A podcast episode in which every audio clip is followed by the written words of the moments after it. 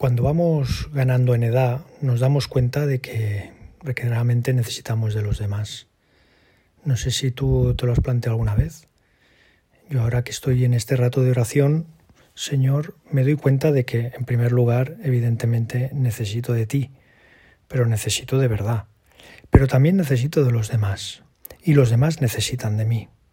Por eso es importante que tú y yo, y ahora que estamos en la presencia del Señor, nos demos cuenta de que aquello que decimos, aquello que hacemos, incluso aquello que pensamos, tiene una repercusión en los demás. Y esa repercusión puede ser buena, puede ser mala, y no me atrevería a decir indiferente porque no hay nada de lo que hagamos que sea indiferente a los demás. Y sí, hoy en, la, en esta conversación contigo, Señor, queremos hablarte de esta, de esta capacidad que tenemos, ¿no? todos y todas, de, de acercar a los demás a la verdad, de acercar a los demás al amor tuyo, ¿no? a tu amor infinito, a tu amor que no tiene fin, un amor inmenso que llena el corazón.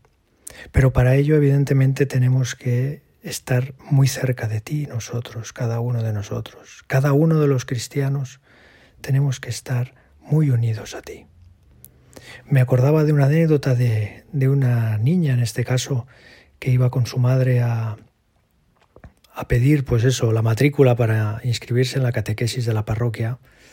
Y era una familia que era pues poco practicante, pero la niña estaba muy ilusionada en recibir a Jesús en la comunión. Y, y bueno, un día llegaron a la parroquia y, y preguntaron por el párroco le dijeron, bueno, espérese que voy a buscarlo, ¿no? La que estaba atendiendo la parroquia en ese momento. Y eso es una iglesia estilo neogótica con unas vidrieras muy grandes, ¿no? Que estaban allí pues, pues distintos, ¿no? distintas imágenes que atravesaban en esa hora del día, pues entraba bastante luz, de colores, precioso, ¿no? Eh, la niña se quedó alucinada, ¿no? Viendo aquella, pues aquella, aquel espectáculo de colores, ¿no? Y le preguntó a su madre, mamá, ¿quiénes son estas, esta gente que hay aquí, ¿no? en estos cristales? Y la mamá, que tampoco sabía mucho, pero bueno, lo justo, le dijo, son los santos. Y la niña se quedó con esa idea, ¿no?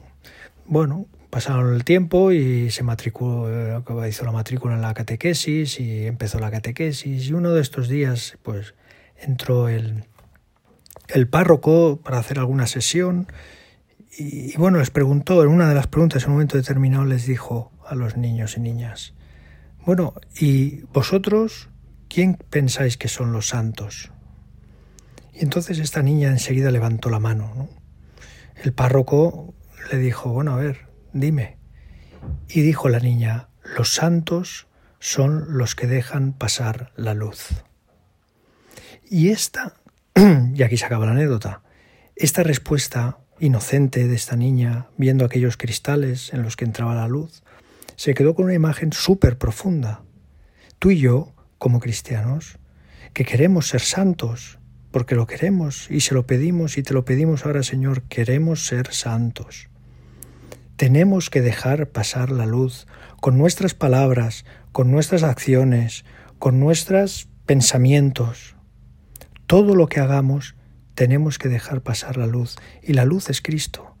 Por tanto, te pedimos, Señor, que seamos otro tú allí donde estamos, que queramos imitarte de verdad hasta lo más profundo de nuestra alma, porque entonces encontraremos la manera de que nosotros tengamos el corazón lleno y que desborde hacia los demás.